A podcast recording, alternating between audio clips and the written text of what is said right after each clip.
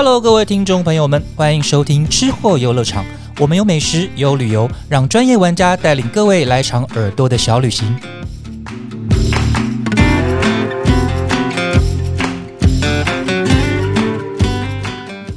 Hello，大家好，欢迎收听这一期的吃货游乐场，我是美食旅游记者于静。啊，这两年呢，因为疫情的关系啊，所以大家不能出国。可是呢，在国旅市场里面就开始有更多所谓的深度旅游的探访。那其实我发现有一个还蛮特别的体验，就是部落旅游的体验。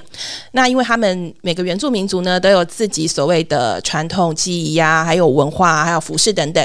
对，那我们今天呢，很高兴可以邀请到深度旅游体验平台 KKday 的台湾市场处行销佳云，然后来跟我们一起聊。聊一聊所谓的部落旅游体验，欢迎佳云。Hello，于静好，大家好。对，那我们其实很想要跟佳云聊一下哈，就是其实像我们一般人比较熟悉的一些，可能像是达悟族的飞鱼季啊，或者是那个夏天的时候。阿美族都会举办丰年祭，对，这是比较大家常比较熟悉，然后常听到的祭典。那除了这个之外，其实像所谓的旅游平台上面比较常见或者是人气的部落体验，大概有什么？是因为刚刚提到的祭典，它可能不是一年三百六十五天都有举行，嗯，所以我们站上的部落体验会比较倾向，像是我们花莲，我们有一所猎人学校，嗯，那可能会教你一些狩猎的技巧，那或是像是我们有溪钓、野炊，然后或是透过部落餐桌，然后去认识一些当地部落食材，嗯，像这样类似的行程，在我们的站上都还算蛮受欢迎的。对，等于是比如说跟那个原住民朋友，然后可能一起那个，比如说体验当地的一些美食这样子，对。对，就是去认识当地的食材，那或是说，像我们很常听到狩猎，那或者很常听到溪钓，但是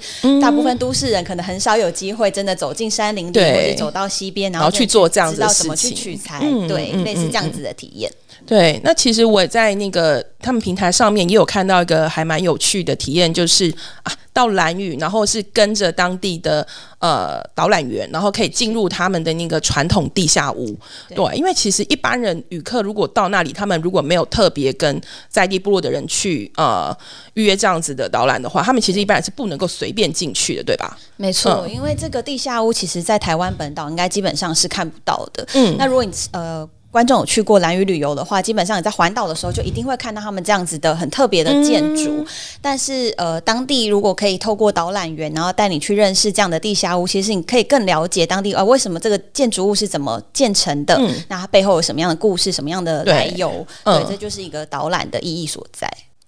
像我们那个刚刚说的那些比较常见的部落体验之外啊，因为我知道其实今年圆明会好像还有跟旅游业者合作一个碎石记忆文化旅游示范计划，对吧？对，那可不可以请佳云大概跟我们解释一下这个计划的核心是什么？嗯，这次的计划主要就是圆明会那边，他有挑选了几个部落的祭典来做示范。是，那像其中一个就是我们参加的喇乱族的圣杯祭，那或是接下来我们有布农族的舍尔祭，或是像邹族的生命斗祭等等。嗯嗯，那透过这些部落的祭典呢，然后再加上我们电商平台的包旅游包装，然后包装一些当地的，比方说特色旅游啊，或是呃手工 DIY 体验啦，或是一些部落餐桌、当地的餐食等等，然后把它整合成。一个让未来可以让旅客来参加的一个旅游商品，对，就是可能更深入的去了解那个部落嘛，对不对？是，对。那其实刚刚佳云提到了这个计划呢，我们其实也因为这样子就很幸运的，可以在之前大概二八年假的时候去高雄的桃园区，我们参加了一个哇，那个名字真的超饶舌的，对，那个呃拉鲁瓦族对的一个圣杯祭典。对，那其实这个圣杯祭典还蛮特别的，因为我们其实也是在去之前才知道说啊，原来这个原住民族它其实是所谓的官方认定的十六族之一，而且它还是呃所有的原住民族里面呢唯一以那个贝壳作为神明祭祀的民族。对，那所以其实我们在这之前其实都不知道啊，应该说不是那么熟悉这样子的一个原住民族的存在，而且他们其实大概全部只有大概四百多个人。而已，对人数其实并不是很多，但他们其实各自呢，其实呃有四个社群就是共同组成了这样子的一个原住民族，其实规制在那个呃制度上面还蛮严谨的，对吧？对，呃，那其实可不可以请那个佳云大概跟我们先解释一下？因为其实呃，我们这次去参加的这个所谓的一年一度的圣贝祭，大概内容会是什么？嗯，这个圣贝祭的话，其实它的来由是我们传说拉拉族，它过去其实是跟矮人居住在一起的。那随着族人的陆续迁出，那最后迁出的这个社群，我们称之为美容社。在要离开的时候，矮人就赠予了他们一批的圣贝，就对他们来讲非常重要的一个呃传世，有点像传家之宝。对，听说很那个具有神奇的法力，然后非常的珍贵，这样子。对，然后后来就才会渐渐。演变成美容社，到他们新居住的地方，还是持续着进行这样子的圣贝祭的祭典。嗯，对。那这个祭典其实，在最一开始大概有六天左右，是比较长的一个时间。那随着呃时代的更迭，然后现在渐渐浓缩成两天的祭典。那简单说明一下这个祭典它的流程的话，是以第一天我们有一个迎神出祭，嗯，然后再来我们有刺珠，嗯，然后接下来请备神。围绕驱魔，以及最后有个围猎，这样子，呃，六天完整的一个祭典流程。对对，因为其实讲到这个背神还蛮特别，因为相传它其实是非常珍贵，然后又具有法力的，而且呢，它好像总共有十二个，然后分别呢代表了不同的意思，可能有守护啊，或者是勇猛啊，或者勤奋等等。对，那其实。比较，因为其实早期我们刚刚有说，他们其实是四个社群组成的嘛。对。那其实早期呢，呃，在比较早之前，他们其实曾经是，他们有改过几次的那个祭祀的时间。对。对。那最早其实是一年一度，因为觉得说啊很重要，一定要一年一次举办。可是后来发现，哎，这样子好像就是各方面消耗资源有点太大了。然后最后又改成说，哎，那我们两到三年举办一次。嗯。对。可是再后来又会觉得说，嗯，这样子年轻族人好像渐渐不太了解。这个祭典对的重要性啊，还有怎么举办啊？然后最后又考虑了文化传承的部分，结果呢又改回来了一年一次的举办。而且现在呢又因为方便，说哎外地族人要回来参加，对，就每年都固定在那个二二八连假。对，那所以我们其实这次刚好也就是碰巧在二二八连假的时候，可以就是到这个地方去参观这样子。对，那而且我们刚刚讲到这个，我觉得其实这次的那个。进山就是我们刚刚说要去美容社看这个祭典嘛，对，对。那其实美容社还有一个很特别的状态，就是哎，它唯一的所谓的对外连通道路，其实是要经过一个吊桥的。嗯，对，那个索阿基吊桥哇，我真的觉得太神奇了。对，因为其实那时候带路人带我们一起过去的时候啊，他就说，呃，那个吊桥不是只有人通过而已啊，对，然后包含还有车子，全部都是从这里过的。对，所以其实那时候他就说：“哎，那你们等车辆通行的时候啊，你们所有人要记得往桥的两边靠。”对对，那时候我们都以为他在开玩笑。哎，没有哎，结果车子过来的时候，全部都很熟练，收起后照镜。对对，然后我们真的就是立马要往那个左右两边赶快踩上去了。对对，因为那个桥真的非常窄，所以当初要上桥的时候就很纳闷，说这怎么可能人跟车可以同时并行在这个桥上面？嗯嗯，就殊不知真的是需要一些熟练的技巧，就不管是驾驶还是呃路过桥的人，就是看到车来了，就是要马上做 要有一个那个一个目一个 SOP 指令，对，蛮有趣的一个体验。对，那其实说。佳宇，你会觉得说，哎，像我们那一次在通过吊桥说，哎，蛮有意思的之外，其实，在那个祭典仪式里面呢，你有没有觉得哪一些仪式是你觉得哎特别有印象的呢？嗯，因为刚刚呃于静有提到，就是过去这个祭典其实它的时间是拉的很长，大概有六天。对。那因为呃因为随着时代的变迁，所以现在浓缩成大概一至两天的祭典。对对。那它的祭典其实以完整来说，它大概会有第一天像是迎神，然后再来会有刺珠、请备神、慰绕驱魔以及围猎。那我们那天有体验到其中一个呃，其实对族人来讲最重要的一个环节，是我自己印象还蛮深刻的，其实会是圣。被建酒这个仪式这个桥段，对，那他的做法呢，就是会是会先把刚刚我们有提到美容社族人从矮人那边得到的这个圣贝，会先把它泡在一个酒缸里面。嗯，那他的意思呢，其实是有点想要让这个贝壳稍微有点微醺，就喝了一点他泡的这个酒，有点微醺，饮酒同乐。对，他觉得哎，这个贝神也开心了，我们族人也开心了，那这个仪式它就是宣告圆满的落幕。对，而且会表示就是整个幸运啊、好运都会降临在。在这个组里面。对对对，没错。那在这个呃泡酒的仪式结束之后，还没呃这个环节其实还没有真正的结束。接下来他们会把这个贝壳捞出来，然后把酒稍微都擦拭干净了以后呢，你就会看到他们邀请了一位未婚的女子，然后以及当地这个部落的耆老，他们一起两个人拉着一块布，然后把贝壳都集中在这个布的上面，然后接着他们就会突然往天一抛，然后这个贝壳就会散落在那个会场中间。对对，然后而且就会所有的人都冲上去捡，对不对？男性族人就会准准备要去抢那个十二个贝神。对你就会看到二三十个男性，就是勇猛健壮的族人，突然都往中间跑，就看起来很像要打群架的感觉。对，但其实他们都是在捡那个贝壳贝神，就希望可以得到贝神的祝福。对，其实就像我们刚刚有提到说，哎，其实每个贝神都有象征不同的含义。是对，所以你如果拿到了，可能比如说勇猛或者是守护啊，或者健康等等，哎，那可能就会代表你今年会获得相关的好运气。对，而且其实，在祭典仪式里面，其实还有那个非常可爱的小朋友献唱。对，就是有包含幼儿园的呀，还有那个小学生，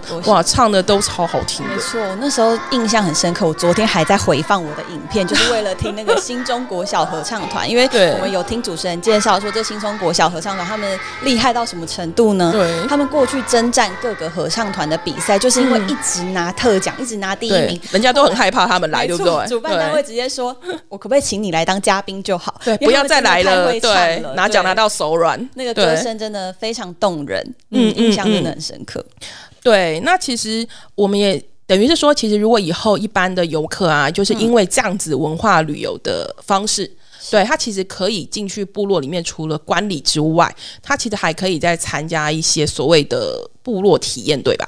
对，那像以这次的圣贝祭来说，我们就有包装了当地的呃，其中一个是我们的爱玉制作，因为爱玉其实也是当地一个蛮重要的一个产物。嗯，然后第二个呢，我们有做我们的发髻、发簪，对，然后就是他们当地，如果大家如果看到照片，可以看到他们的女生族人里面头上都会加插了两个羽毛的发簪，非常可爱。那就也是有这样子的 DIY 活动。那另外也有，当然有部落餐桌，我们用一些当地的食材，然后让大家去体验呃当地的料理。对，就是可能有机会会吃到，比如说山猪肉啊，然后或者是那个很像人家说那种阿拜啊，就是用那种呃叶子，然后包着那个很像小米糯米的一些对做的东西，其实味道还蛮特别的。对对对，或者是说他们在里面加入一些马告啊等等，就是大家比较要原民风风味的东西。对对对，那其实还有你刚刚讲到那个发簪，嗯，对，因为其实我们这次有做那个。用鸡毛啊、鹅毛做的那个发簪，对，因为他们其实只有在所谓的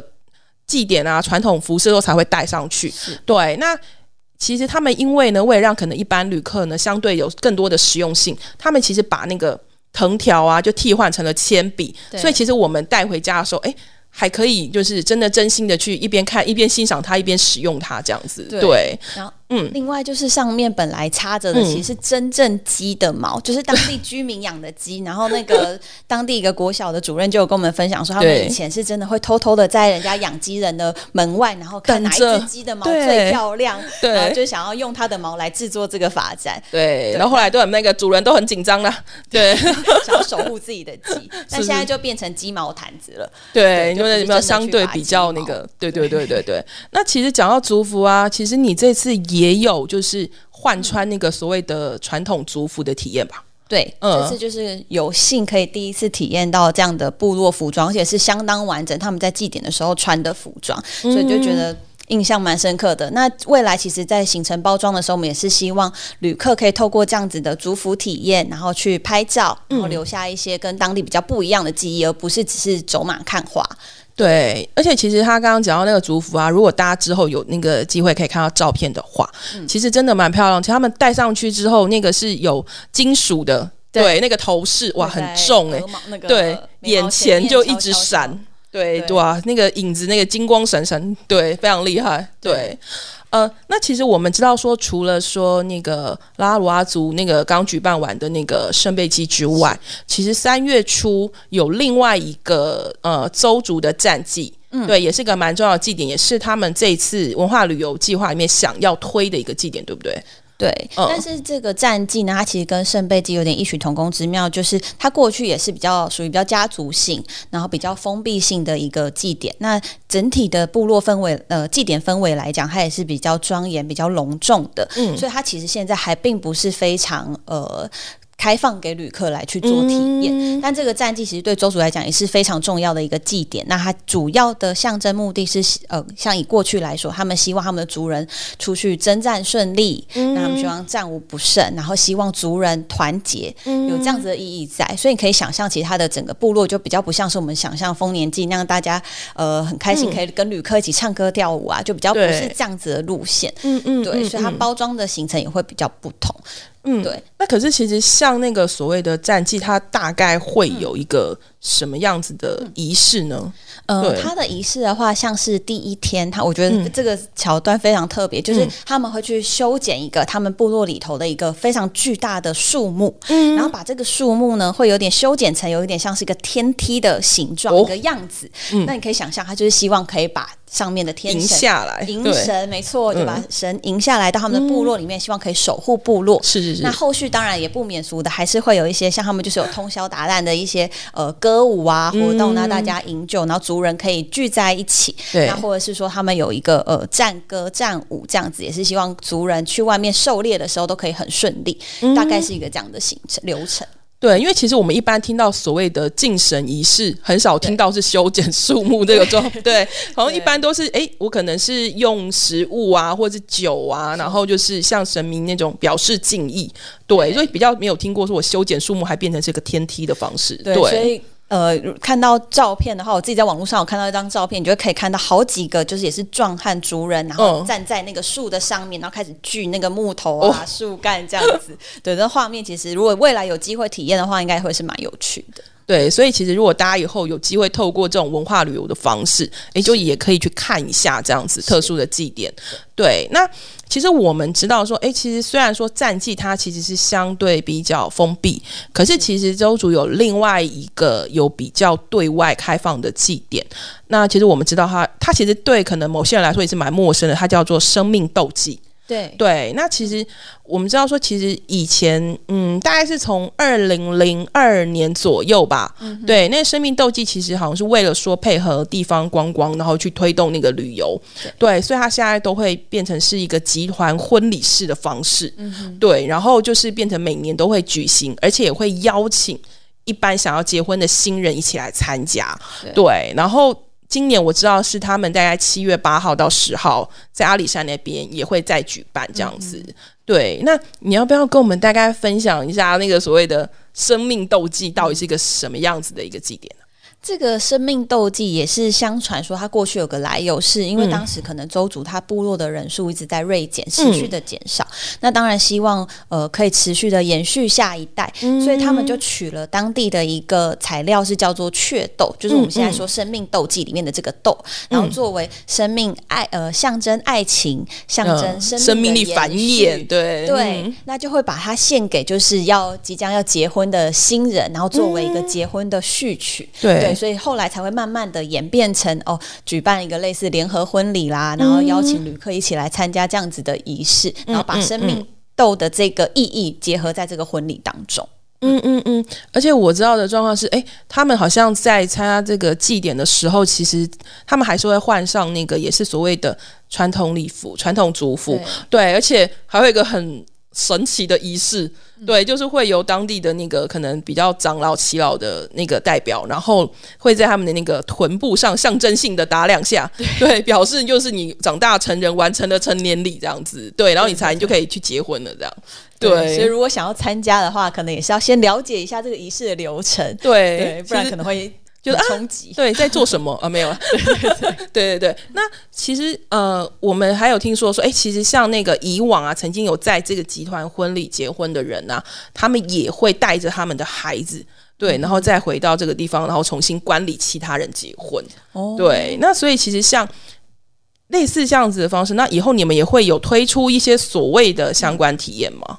对，因为像这样子的呃部落祭典，它其实稍微氛围上会再更轻松一点。嗯，那对于旅客来讲，可能门槛也不会这么高。那我们除了这个观赏祭典之外，当然我们会包装一些周边的行程。嗯，那像是呃手工 DIY 啦，或是当地的一些旅游特色的体验，主要其实还是呃因地制宜啦，就是我们去包装。呃，部落周边一些既有的资源，然后把它打造成是一个让旅客可以轻松来做体验的行程。对，就是等于是说，不是那种很可能就是，如果一般人去，可能就会比较走马看花一点，对不对？然后如果说透过一些比较是文化旅游或者深度导览的方式，其实就可以嗯更贴近，然后更了解一些相关的文化。是对，因为其实像我们这次去那个。拉鲁哇族哇，我每次念他的那个族名都好绕口，好拗口。对，然后就是其实我们我到那边的时候，我才知道说啊，原来除了我们参加的这个所谓的一年一度的圣贝祭很重要、很盛大，四个社群都会一起联合起来之外，其实他们当地还有一个相对比较亲民一点、年龄层广一点的祭典，叫做捕鱼祭。对，那其实他们会变成是说，哎，像。呃，跟圣杯祭不一样，是圣杯圣杯祭会是在二月的时候举行，然后那个捕鱼季呢会是在每年的五到六月举行。对，而且他们其实也是呃，大概有三十到四十年没有举办了，然后是大概是前年的时候才因为也是考量那种文化传承的关系，又重新举办了。对，这样子的一个祭典。那我觉得很好玩的是，因为他们其实听说会在祭典的前一天呢，就是族人们会去收集所谓的。毒藤还有解毒藤，然后当天他们就会到那个，就有齐老带领大家一起到那个河川附近，对，然后呢，他们会在河川上游呢做一个动作，嗯，就是呢把那个毒藤打到河里，对，那佳玉，对佳玉，你知道为什么他们要做这个奇妙的那个敲击毒藤的动作吗？如果是有毒要敲打的话，是想要比方说弄晕里面的鱼之类的吗？对，怎么这么聪明？好。对，就是呢，没错没错，就是他们其实就是准备要在上游的时候，就是哎，把那个有毒的那个藤呢打到河里面，让那个汁液流到河中。这样子的话呢，鱼就会啊，就是会觉得啊，不对不对，有东西跑进来了，对，会觉得晕眩，或者是想要往下游跑。对，然后呢，那个族人就会沿着下游一路去捕捞。那个所谓昏迷的鱼群们，对，然后再把他们呃，就是捕捞上岸之后呢，那个带领他们去的那个耆老啊，就会帮他们诶分配好渔获，而且呢，只会带走那个呃中大型的鱼，然后会把那个昏迷的小鱼啊再放回到河里面，对，而且这时候那个解毒藤就有用了，对他们就会在里面超级解毒藤。然后那那个昏迷的鱼群就会重新苏醒，这样对对对，就是一个还蛮有意思的一个，就是传统捕鱼的方式。对，然后也是其实算是感念所谓的大自然给予的资源，这样子蛮特别的。其实部落真的是很多它的祭典记忆，其实都是跟大自然、跟土地息息相关的。对，然后而且说如果没有像这样子的一个呃带路的方式，其实我们真的不会知道说，哎。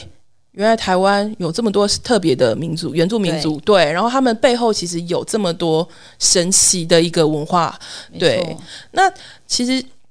我觉得我们其实还有要提醒大家的一件事情是啊，其实，在不管你是参加所谓的祭典也好，或者是部落体验也好，其实他们会有非常多的一些需要注意的事项或者是禁忌，对，因为其实像我们。就是这次去参加那个圣杯祭的时候啊，我有特别查了一些资料。那其实我知道是说，在二零一六年的时候，对，就有人就是也是有非常少数的人要去管理所谓的圣杯祭。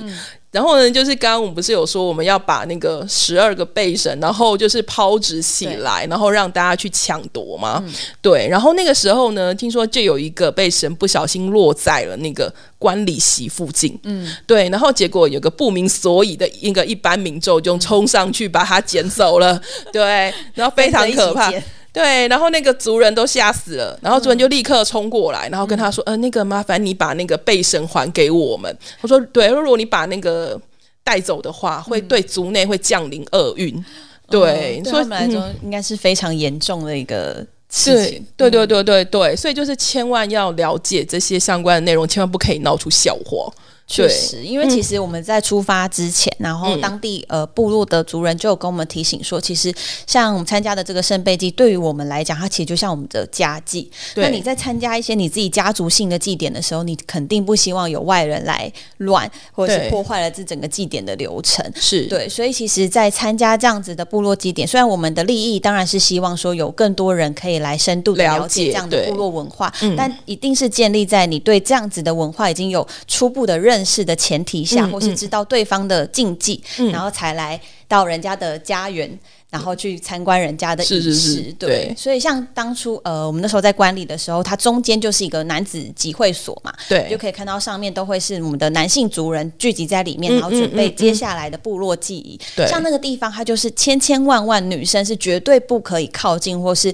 踏进这个集会所的，对，这对当地人来说会是非常严重的一个禁忌。是对，那或是比方说在观礼过程，你不可以大声喧哗，或是你不可以超过原本呃这个部落给。你的一个管理的界限，对对，然后去干涉了对方的不呃仪式的进行，对，没错没错。所以我觉得这些东西都是大家在观礼之前，就是还是要先稍微注意一下的。对，要不然的话，其实会可能会发生不太好的状况了。对对对对对。那其实呢，我们的节目啊，大概已经。就是到了尾声，那我们知道这一次呢，KK Day 其实有特别准备了两个防疫包，要送给我们的那个听众朋友。那要不要请佳云来给我们讲一下里面有什么东西？好，我们这次准备的这个防疫包，它里面呢，其实我们 KK Day 制作的随身喷瓶，嗯，然后有呃湿纸巾、口罩，然后跟这个小方巾，然后以及一个 KK Day 的假链袋这样子。对，我们是准备了两份，然后希望可以提供给。